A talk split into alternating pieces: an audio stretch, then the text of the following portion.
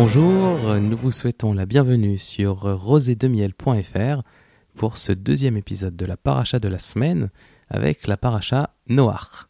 Cette semaine, donc, euh, vous retrouvez votre commentateur vedette euh, Olivier Chamoula. Bonjour à tous. Et moi-même, Jonathan Debache, au micro. Alors, cette deuxième session de la paracha Tachavua, la paracha de la semaine, est consacrée, enfin est dédiée pour le Leilouï Nishmat de deux personnes. Donc, tout d'abord, Raphaël Ben Mesouda, qui nous a quittés il y a trois ans, et également Yvette Maya Batmaïsa, qui est partie il y a à peu près un an.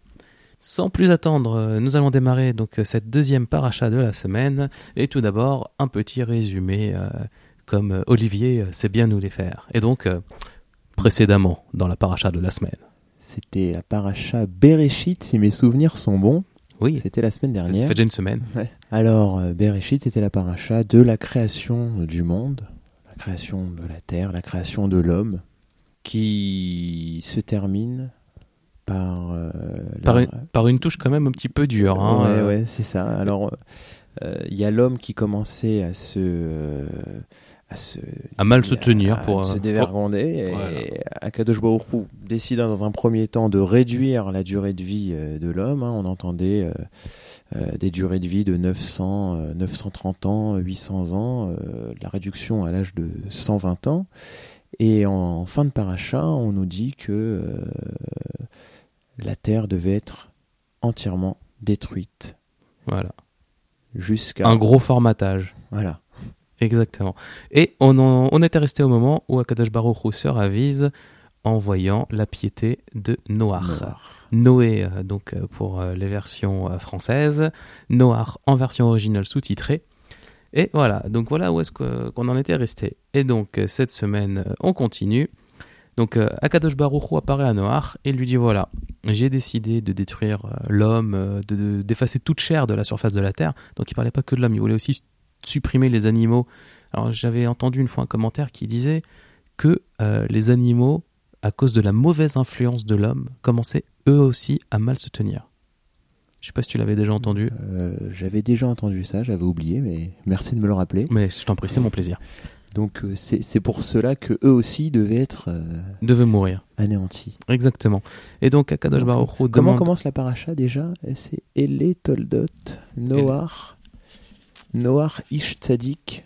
Et les Toldot Noach, Noach Ish Tzadik, Tamimaya. Bedorotav. Bedorotav, bon après. On a, on a promis qu'on le ferait pas à chaque fois. Hein. Ah bon? Oui, non. Ah, il me semblait qu'on avait promis qu'on lirait pas toute la paracha. Ah oui, non, mais c'est sûr. Si tu veux lire toute la paracha, tu vas à la choule. Enfin, j'espère que nos auditeurs auront envie d'aller à, la choule et d'écouter toute la paracha. Ça, c'est pas le problème. Euh, mais euh, voilà, bon, on avait dit qu'on lirait pas à chaque fois. Euh, on ferait pas trop trop d'hébreu. Hein systématiquement. À vos ordres. On fera ça de manière beaucoup plus insidieuse au fur et à mesure, et ça ne rendront même pas compte. Voilà, alors je vous propose de continuer, chers auditeurs, avec euh, le moment où Akadosh Baruch apparaît à Noir et il lui dit voilà, j'ai décidé de tout détruire, mais euh, toi je vais te sauver. Et donc ce que tu vas faire, c'est que tu vas construire un bateau, mais pas un petit bateau, hein, pas un petit zodiaque, un petit machin. Non, non, il lui donne des mesures très très précises et il lui dit voilà, tu feras une arche, voilà, et voilà comment tu la feras 300 coudées la longueur, 50 coudées la largeur et 30 coudées sa hauteur. Alors parce qu'à l'époque on donnait tout, euh, toutes les tailles euh, en coudées, en taille de poing, euh, en j'ai oublié les autres, les autres mesures, mais on aura l'occasion d'y revenir. Donc c'était pas des mètres, des centimètres, tout ça, parce que sinon ce serait beaucoup trop facile. Globalement, une coudée, ça correspond à peu près à 40 ou 50, 50 centimètres. et, et un point, un téphare, on dit ça, c'est à peu près 10 centimètres. Donc euh, une coudée, c'est une ama, ou au pluriel amotte. Hein, si vous lisez le texte, hein, euh, on parle en amotte, qui correspond à des coudées. Voilà. Donc 300 coudées, euh, ça représente quand même pas loin de 150 mètres. C'est ça. Voilà, donc pas un bateau de mauviette, on peut le dire. On peut dire ça. Voilà. Ok. Et donc, bon, après, il lui donne un certain nombre d'informations super précises. Il lui dit comment il doit faire euh, sa fenêtre, comment il doit construire l'arche, comment il doit construire l'entrée, et ainsi de suite. Et euh, donc, Noah a énormément de travail pour construire cette arche, puisqu'en plus de lui-même et de sa petite famille, il devra embarquer avec lui des représentants de tout le règne animal. Donc, un couple de chaque espèce. Ah, bah alors, un couple de chaque espèce. Si on considère toutes les espèces animales, alors du coup, euh, euh, quand je réfléchis Ça en à, fait du monde. hein. à la taille de, de l'arche, c'est certes qui paraît grande, mais pas si grande que ça compte tenu de tout ce qu'on doit y émettre. Oui. Y Et compris les réserves de nourriture pour. euh, Bah, pour tenir le temps de- du déluge. donc, euh, D'ailleurs, j'en profite pour dire que finalement, le concept de zoo a été inventé dans la Torah, puisqu'on a rassemblé plein d'animaux qui n'ont absolument rien à faire ensemble au sein d'un même endroit. Ouais, c'est miraculeux tout ça qu'ils aient tous survécu. hein. Oui, bon, ça, on, on va y venir après. On va y venir après. Et donc, donc un couple de chaque espèce, sauf concernant les animaux qui étaient dits purs, où Kadosh Baruch Hu lui a demandé d'en prendre un petit peu plus, c'était 7 à chaque fois. Euh, et on verra après pourquoi il en voulait un petit peu plus. hein. Alors, donc, Excuse-moi, Jonathan, qu'est-ce qu'on appelle déjà les animaux purs alors c'est une très bonne question. Je ne crois pas que la Torah donne la réponse à ce moment-là. Eh bien, en fait, euh, les animaux euh, dits purs, ce sont les animaux tout simplement qu'on a le droit de consommer. Donc les animaux cachers. Exactement. Par exemple, euh, la vache, euh, le coq sont des animaux euh, qui sont aptes à la consommation. Ce sont donc des animaux purs. Alors attention, quand on dit apte euh, à la consommation, on ne parle pas du fait qu'ils soient comestibles ou pas, on parle du fait que ce sont des animaux qui sont autorisés Autorisés, à la ça. consommation euh, juive. Exactement. D'accord. Oui, oui. bah, y- y- on- peut Des manger du, on peut manger du cheval. C'est, consommable. Voilà. Seulement, c'est, Seulement, c'est seulement, c'est interdit. c'est interdit tout simplement. Voilà, faut pas. Faut pas. Et donc, pour les animaux purs, Akadosh Baruch lui a demandé de prendre sept couples. Euh, et on verra euh, donc à, à la fin de l'histoire euh, pourquoi. Comme ça, on vous donne un petit, comme ça, une petite information pour essayer de vous tenir en haleine, pour que vous ne quittiez pas là tout de suite maintenant. Alors, donc, euh, la pluie euh, commence à tomber, le, le monde est complètement recouvert euh, d'eau. On dit que même les plus hautes cimes de la Terre étaient, étaient submergées, étaient immergées. immergées. Ouais. C'est comme ça qu'on dit en français. Donc, elles étaient sous l'eau. Et voilà. Alors, fait intéressant, j'avais lu une fois dans un commentaire que l'eau qui tombait avait des propriétés qui étaient un petit peu hors du commun, à savoir qu'elle était soufrée. Elle contenait euh, un taux de soufre euh, ex- extra- extraordinaire. Alors je sais plus si c'est l'eau qui tombait comme ça ou si c'est le fait qu'elle, euh, qu'il y ait tant d'eau qui soit tombée qui a fait remonter du soufre de la terre. Je me souviens pas. Mais bon, toujours est-il qu'il y avait des océans d'eau pleine de soufre qui recouvraient la terre et qui a complètement annihilé toute, trace de vie à la surface de la terre. Et fait intéressant, c'est aussi ça qui permet d'expliquer ces histoires de carbone 14 parce que Bon, comme, comme vous le savez, pour nous, le monde aujourd'hui, il a 5773 ans. C'est le début euh, de la paraché Bereshit. Voilà, donc c'était il y a 5000 ans. Et bien sûr, quand on regarde euh, toutes ces revues scientifiques qui expliquent que le monde a des millions, des millions d'années, des centaines de millions d'années, et qu'ils le prouvent avec le carbone 14, ben en fait, c'est pas incohérent finalement avec, euh, avec la Torah. C'est simplement que à un moment dans l'histoire de la Terre, il y a eu donc cette, euh, ce déluge qui a fait, euh, qui a altéré chimiquement l'ensemble de la Terre et, c'est pour ça qu'il y a des choses qui apparaissent différemment. Et d'ailleurs, petite parenthèse à propos des dinosaures, puisqu'on on trouve des ossements de dinosaures, enfin des fossiles, des tas de choses. Donc les dinosaures n'ont pas existé dans notre monde, en tout cas c'est euh, euh, le un des commentaires euh, qui est rapporté. C'est simplement que avant ce monde, Akadosh Baruch en avait créé d'autres et que c'est la même base qui a servi. Un petit peu comme un peintre finalement qui ferait un premier gribouillage, ça lui plaît pas, il efface. Ensuite, il fait un autre euh, dessin par-dessus. Bah, si on gratte, si on gratte, si on gratte, on peut retrouver des traces de ce qui avait été fait avant. Et c'est pour ça que euh, donc euh, les traces de, ces dinosaures, de, toutes ces créatures sont trouvables aujourd'hui, enfin dans, notre terre, même n'ont- ne font pas partie de cette création. Et ce qui s'est passé avec le soufre a permis de, dater de manière complètement différente le, le, tout- ces, tous ces euh, fragments, tous ces euh, fo- fossiles, voilà, c'est comme ça que, que ça s'appelle. Voilà. Il y a d'ailleurs il y a un excellent livre qui est sorti, euh, on, cherchera la référence. Ouais, ce livre, il serait pas, ce serait pas la révélation. Il me Je semble crois, que oui. c'est exactement ça. Mais il y en a eu plusieurs, hein, il y en a eu euh, plusieurs qui expliquent. Rempli de couleurs. Oui, complètement. Mais il y en a plusieurs, hein, encore une fois. Et euh, vous pouvez découvrir pourquoi la mer Rouge s'est vraiment ouverte en deux. Si, si, si, j'insiste. À lire. Exactement. Alors, donc, 40 jours et 40 nuits où il pleut euh, sacrément fort. Et ensuite, 150 jours pendant lesquels les eaux stagnent. Et ensuite, elles commencent à descendre. Et au bout d'un moment, l'arche se pose quelque part, on ne sait pas trop où, et pour euh, savoir s'il pouvait sortir ou pas de l'arche, Noah envoie un corbeau. Il envoie un petit peu comme ça en éclaireur, parce qu'il parlait avec les animaux. Hein. En tout cas, il les comprenait. Et donc le corbeau revient, bredouille, rien. Il envoie une colombe, la colombe revient, bredouille, il se passe rien. Et puis un jour, la colombe, elle revient, et elle emmène un rameau de... Oh, oh, D'olive. D'olivier Olivier comme moi. Exactement, vous avez tout, le monde avait compris, hein, je te rassure. Et donc à partir du moment où euh, Noir voit ce rameau d'olivier, il, se, il comprend, il se dit si elle a ramené cette branche, c'est forcément qu'il y a un arbre. S'il y a un arbre, ça veut dire que la nature est en train de reprendre le dessus. Et ça tombe très bien. À ce moment-là, Kadosh Baruch vient, vient voir Noir et il lui dit Allez-y, maintenant vous sortez et vous repeuplez la terre. Dans, les grandes lignes, alors il le dit avec beaucoup plus euh, euh, d'éloquence que moi. Hein. Moi, je, vous rapporte l'idée générale, hein. vous aurez bien compris. tout à fait. Donc il ordonne à Noir, à ses fils et aux animaux de sortir de l'arche et de repeupler. Exactement. Et donc, comme tu le disais, ce miracle absolument incroyable de savoir que des prédateurs ont dormi à côté d'herbivores qui sont leurs proies d'habitude, enfin que tous ces animaux ont voyagé et sont restés pendant des semaines les uns à côté des autres sans histoire, sans qu'il y en ait un seul qui en mange un autre, c'est absolument incroyable. Et euh, c'est euh, un, des, un des nombreux miracles qui euh, parsèment l'histoire, enfin les histoires de, de la Torah et des parachiotes. Tout à fait. Bon. Et donc, ça y est, l'homme est de nouveau sur Terre. donc Noah débarque avec sa femme, ses trois fils et ses trois belles-filles. Les animaux et là, il se passe quelque chose. Akadosh Baruch les bénit tous, et il va donner à Noach l'autorisation, à Noach et ses descendants donc, l'autorisation de faire quelque chose qui n'existait pas jusqu'à maintenant, c'est de consommer de la chair, consommer de la viande des animaux.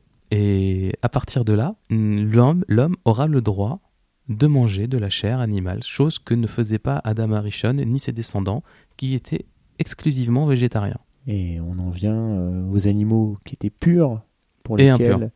Oui, ah, tu veux savoir ce qui est arrivé euh, à tous ces couples euh, d'animaux euh, purs qui ont bah, voyagé? bah, On parlait des animaux purs qui étaient aptes, selon le judaïsme, à la consommation. Mhm. Et là, on parle de d'autorisation à la consommation de chair animale. Alors, je, je te profite pour relancer le sujet. Eh ben, écoute, la réponse dans très très peu de temps, histoire de maintenir un peu la pression. Et donc, concernant l'autorisation de manger des animaux, enfin de la chair d'animaux, il y a deux interdictions qui s'en suivent immédiatement. Bon, D'abord, le fait qu'on ne peut pas manger de n'importe quel animal, en tout cas quand on est juif, mais les deux autres interdictions vont s'appliquer y compris aux gens qui ne sont pas juifs et qui feront partie de ce qu'on appelle les lois Noachi. C'est-à-dire qu'Akadosh Baruch va interdire à tout le monde de manger d'un animal si celui-ci n'a pas été abattu avant. Donc typiquement, je n'ai pas le droit de couper la patte d'un poulet pour me faire juste une cuisse de poulet. Ça, c'est interdit par la Torah, que je sois juif ou pas. Là, la Torah s'adresse à tout le monde. Alors après, on fait, on fait pas, ça c'est une autre histoire. Hein. Euh, là, on rapporte simplement euh, ce qui, ce qui s'est passé, on raconte ce qui est écrit dans, nos livres. Autre interdiction, mais alors cette fois pour euh, les juifs, c'est celle de consommer du sang. Donc on ne doit pas se nourrir de sang. Donc par exemple, toutes les recettes de, boudin, tout ça, c'est des choses que nous, on ne connaît pas. Et c'est pour ça que lorsqu'on achète de la viande et qu'elle a été cachérisée, elle a été euh, nettoyée de son sang avec, avec un processus de salage ou de grillage, ça dépend, voir les deux. Euh, enfin, de toute façon, quand on grille, on sale toujours un petit peu parce que sinon ça marche pas. Et, euh, et voilà.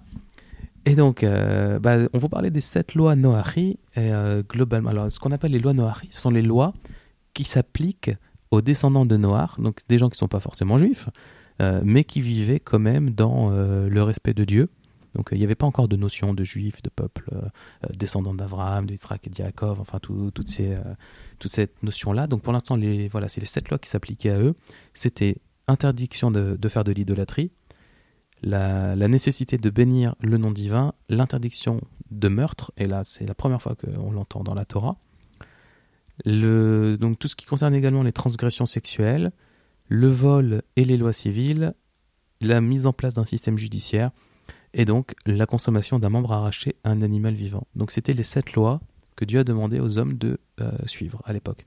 Voilà, comparé aux dix commandements que nous on a reçus par la suite et aux 613 mitzvot qui en ont découlé. Exactement. Voilà. Alors, et là il se passe euh, quelque chose euh, avec entre Akadosh Baruch et Noah et, et, ses descendants.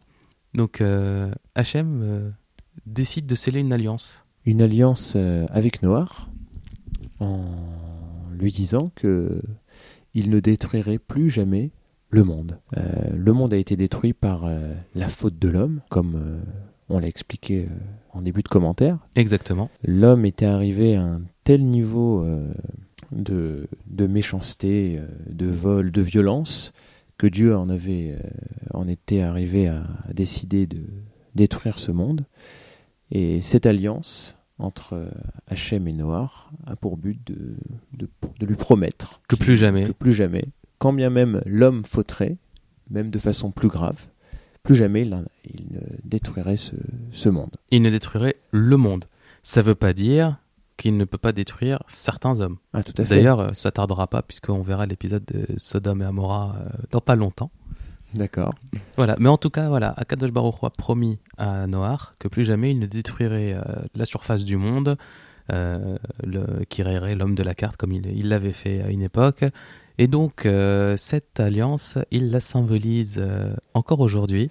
Eh oui, alors c'est pas, pas connu de tous, mais euh, lorsqu'apparaît un arc-en-ciel euh, bah, dans le ciel, en général, c'est quand, il vient, d'arrêter de pleuvoir et que le soleil réapparaît. C'est ça, quand, il quand il tombe de la pluie et qu'il y a du soleil en même temps. En tout cas, euh, l'arc-en-ciel, c'est signe que le monde, au moment où on voit cet arc-en-ciel, aurait dû être détruit. Et en souvenir de cette alliance, cet arc-en-ciel apparaît et le monde n'est pas détruit. D'ailleurs, il y a une bénédiction qui, Absolument. qu'il est bon de réciter au moment où on voit un arc-en-ciel. Alors, euh, vous la trouverez dans tout euh, Sidour, euh, dans tout livre de prière bien constitué.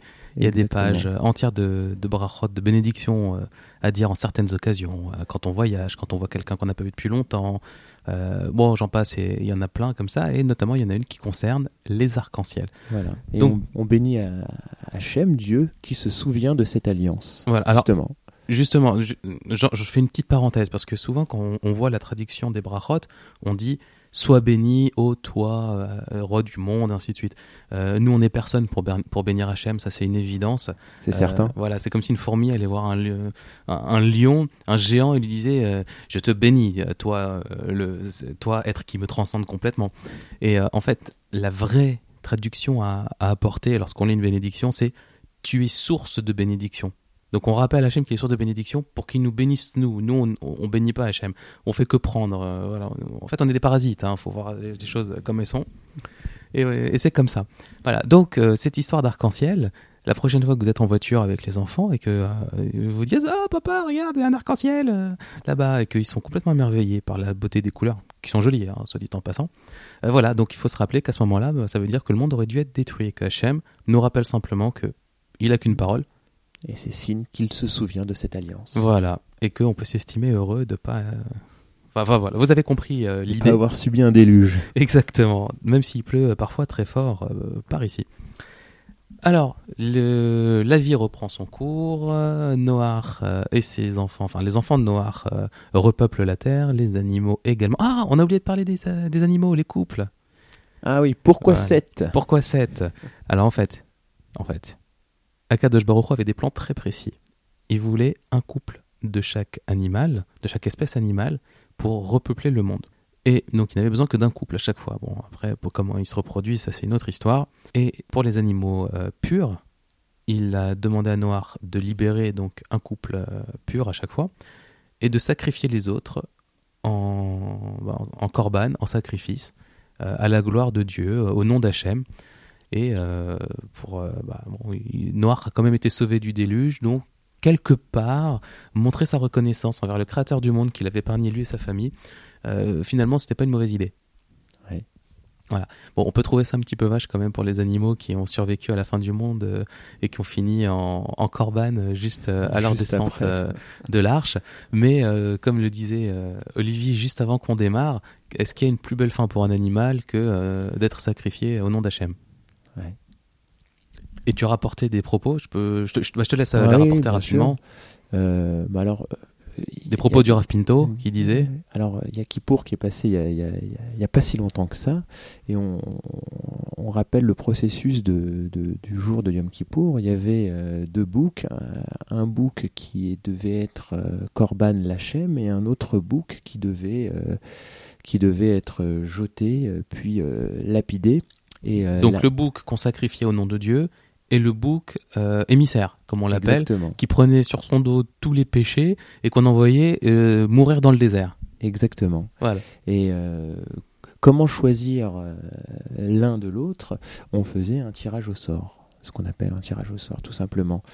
Et la question qui se pose, pourquoi un tirage au sort? euh, un bouc euh, n'a pas de, de, n'a pas de jugeote, n'a pas l'intelligence de se dire ah moi je vais vers Hachem et, euh, je ne vais pas être, je ne vais pas prendre tous les péchés du peuple d'Israël. Eh bien, eh bien en fait si, il fallait montrer au Bné Israël que même un bouc pouvait se réjouir d'être korban lachem, d'être sacrifié pour Dieu, vers Dieu, à plus forte raison le peuple juif. Donc finalement, euh, ces animaux euh, de l'arche qui vont être sacrifiés, eh ben, c'est pas c'est pas c'est pas si mauvais pour eux que d'avoir euh, survécu à la destruction du monde pour être sacrifiés juste après. Non, finalement, c'est c'est un honneur pour eux et c'est une belle. Ils partent avec les honneurs. Exactement. Bon. Très bien. Bon, j'espère qu'on n'a pas perdu tous nos auditeurs maintenant qu'on a donné euh, justement l'épilogue de cette histoire. Et on va continuer avec un épisode euh, un peu triste qui se passe euh, par la suite et qui nous est rapporté dans la fin de la paracha. Alors, comme d'habitude, la paracha aime bien détailler qui étaient les fils de celui-ci, les fils de celui-là, combien de temps ils ont vécu, à quel âge ils ont eu les enfants, tout ça. Bon, encore une fois, si vous êtes des férus d'arbres généalogiques, je suis certain que vous trouverez votre bonheur dans les dizaines de traductions qui existent. nous, on va pas perdre notre temps euh, là-dessus. Enfin, on va pas passer plus de temps que ça euh, là-dessus. Voilà, tout ce que vous devez savoir, c'est que Noach, à l'origine, était. Euh, enfin, je sais pas si c'était à l'origine. En tout cas, quand il descend de l'arche, il décide de planter des vignes. Il fait du vin. Et arrive ce qui doit arriver quand quelqu'un boit trop de vin. Il s'enivre. Voilà. Et, là, un épisode assez malheureux dans lequel, une fois arrivé dans sa tente, Noach se dénude. Et là, un de ses fils, donc Ram, le découvre et euh, il se rend compte que son père, enfin il se rend compte de la condition de son père. Il, va voir ses deux frères et ses deux frères rentrent avec énormément de pudeur. Donc euh, c'est raconté euh, avec quelques détails assez intéressants. Ils reculent, enfin ils, y vont vraiment à reculons pour pas regarder justement la nudité de leur père et ils recouvrent leur père de manière à cacher sa nudité avec donc énormément de pudeur comme j'ai dû le dire au moins trois ou quatre fois. Bien. Et Noach, reprenant conscience le lendemain, dit quelque chose de complètement euh, incompréhensible. Il demande à ce que euh, les, euh, les, frères de, de Ram soient bénis et à ce que Canaan, qui est le fils de Ram, qui a priori n'a aucun rapport dans l'histoire, soit maudit. Alors on se dit, mais pourquoi il maudit son petit-fils Qu'est-ce qu'il lui a fait? C'est l'autre qui, c'est son fils qui se moque de lui, c'est le petit-fils qui prend. Que se passe-t-il? Et donc là, on a plusieurs commentaires qui expliquent un petit peu ça. Le premier commentaire dit que les fils de Noach, au moment où ils sont descendus de, l'arche, ils ont été bénis. Or, ils ont été bénis par Hachem. Et Noach n'a absolument pas la force de maudire quelqu'un qui a déjà été béni par Hachem. C'est pas possible. Oui, d'accord. Voilà. Mais surtout, ce qui s'est passé, c'est qu'en fait, ce n'est pas Ham qui a découvert euh, dans sa tente, c'est Canaan, donc son petit-fils. Son petit-fils est parti chercher son grand-père, et s'en est passé ce qui s'en est suivi ce qui s'est passé. Et j'ai même vu un autre commentaire qui est celui de euh, Rabbi Eliezer qui disait que euh, a priori euh, Canaan aurait même castré son grand-père. Alors j'ai pas plus d'informations que ça. Je pense que ça nécessiterait de creuser un petit peu la question, savoir vraiment ce qui s'est passé. Mais bon, a priori, Noir était bien remonté contre son petit-fils. Il l'a maudit, il a demandé à ce qu'il soit euh, lui et sa descendance soient esclaves des autres. Et d'ailleurs, on remarquera quelque chose par la suite, donc ça c'est encore un autre commentaire, qui explique que parmi tous les patriarches euh, qui sont venus ensuite, aucun n'a pris, euh, aucun ne s'est allié avec la descendance de Canaan. D'accord. Aucun. Il n'y a eu aucun mariage avec la descendance de Canaan, alors que bon, on voit les 70 nations qui sont, qui, ont, qui sont descendues de Noir. Il y a encore une table généalogique super intéressante pour ceux qui aiment ça. Et de chez Canaan, personne, personne, personne. Bah voilà. Et euh, Alors, on peut peut-être dire comment se sont créées ces 70 nations. Bah, euh, c'était le fils d'eux qui a eu euh, d'autres fils et ainsi de suite. Enfin, vas-y, hein, si tu veux donner plus d'informations. Il s'agit, il, s'agit de, de, de, la tour de, de Babel. Alors ça, c'est encore autre chose. Oui, enfin ça c'est le, c'est la fin de la paracha. on allait y venir. Et effectivement, ce qui se passe, c'est que euh, les, les hommes à ce moment-là avaient une langue euh, commune. Tout le monde parlait la même langue, qui était la langue de la création, une langue sainte. Et euh, ils ont décidé de s'unir, tous. Ils vivaient tous au même endroit et parlaient la même langue, donc c'est très sympa, un village global, on va dire. Et ils ont décidé de s'unir contre Hachem et de faire la guerre à Hachem. Danger. Voilà. Et euh, alors on peut se dire, mais euh, c'est incroyable quand même. Alors ils étaient menés par un certain Nimrod, donc euh, Nemrod euh, par chez nous. Et cet homme a été le premier, le premier homme sur Terre à, à imposer la notion de roi. J'ai lu ça quelque part. Et donc ça a été le premier roi. Donc il a fait la guerre. Il, voilà, il voulait vraiment le pouvoir. Il voulait vraiment s'imposer par rapport aux autres hommes. Et c'est lui qui est l'instigateur de la tour de Babel. Et euh, donc ce qui s'est passé, c'est qu'ils ont dit on va aller faire la guerre à Hachem. Et on peut se dire mais attends, je comprends pas un truc.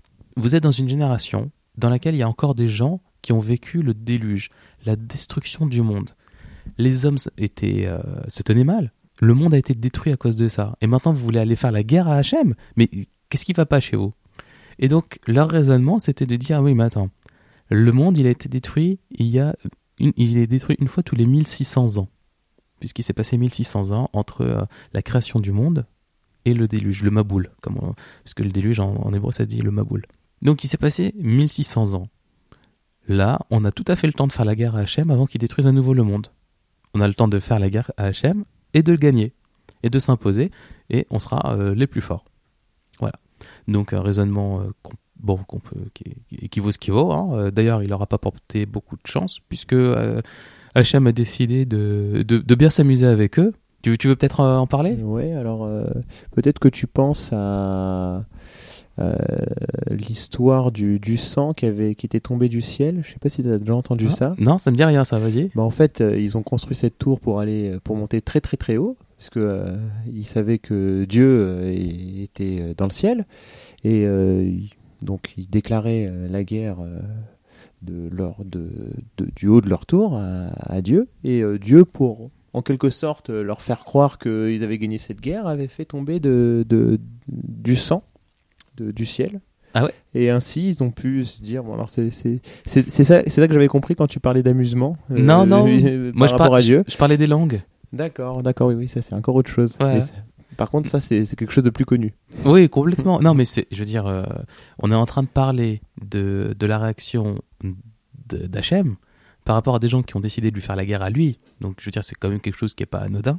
Sachant que la dernière fois que quelqu'un euh, s'est mal conduit vis-à-vis d'un autre homme, il a rayé euh, tout le monde de la surface de la Terre, on pourrait se dire, oula, ils vont en prendre plein la tête, ces types-là. Bah non, en fait, il s'est contenté de d'imposer des langues, et donc d'un seul coup, les gens, les hommes, ne parlaient plus la même langue les uns les autres. Ah oui, ils ont dû se disperser hein, Voilà, à ce moment-là. ce qui a été la cause de euh, d'un broglio euh, pas possible et de- sûrement des premiers vaudevilles euh, de Babel de l'époque. Donc les gens n'arrivaient plus à se comprendre, ce qui laissait place à des situations complètement impossibles. Les gens n'arrivaient plus à se supporter les uns les autres et donc chacun c'est chacun est parti de son côté. Voilà. Il y Ce avait qui plus a cette alliance là contre Dieu. Voilà. Donc ré- résolution quand même assez pacifique pour le coup. Ouais, tout à fait. Et de- c'est de là que euh, viennent finalement les 70 nations euh, Noachri, comme on les appelle, donc qui descendent de Noach et qui se sont un petit peu expatriés un petit peu partout. Alors euh, donc Babel, ça se passait, euh, bah, vous l'aurez deviné, euh, en Ba- ce qu'on appelle Babylone, c'est-à-dire géographiquement parlant l'équivalent de l'Irak aujourd'hui. Oui.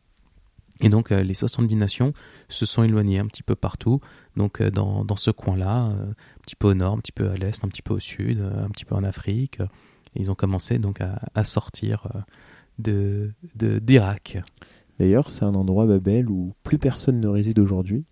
Et d'ailleurs, c'est quelque chose qui est absolument incroyable, parce que c'était une prophétie, tu savais Ouais, ouais, j'avais lu une. Enfin, non, j'avais pas lu. J'avais écouté une conférence du, du Rav Ron Shaya. On a dû est- écouter la même. Qui est très connu et qui, euh, et qui rapportait ça euh, en guise de d'une des preuves euh, Absolument. que, que la Torah était vraie. Exact. Bah voilà, je crois qu'on est arrivé au bout euh, de la paracha de la semaine. La semaine prochaine, Lecha et euh, le, un célèbre patriarche, Abraham.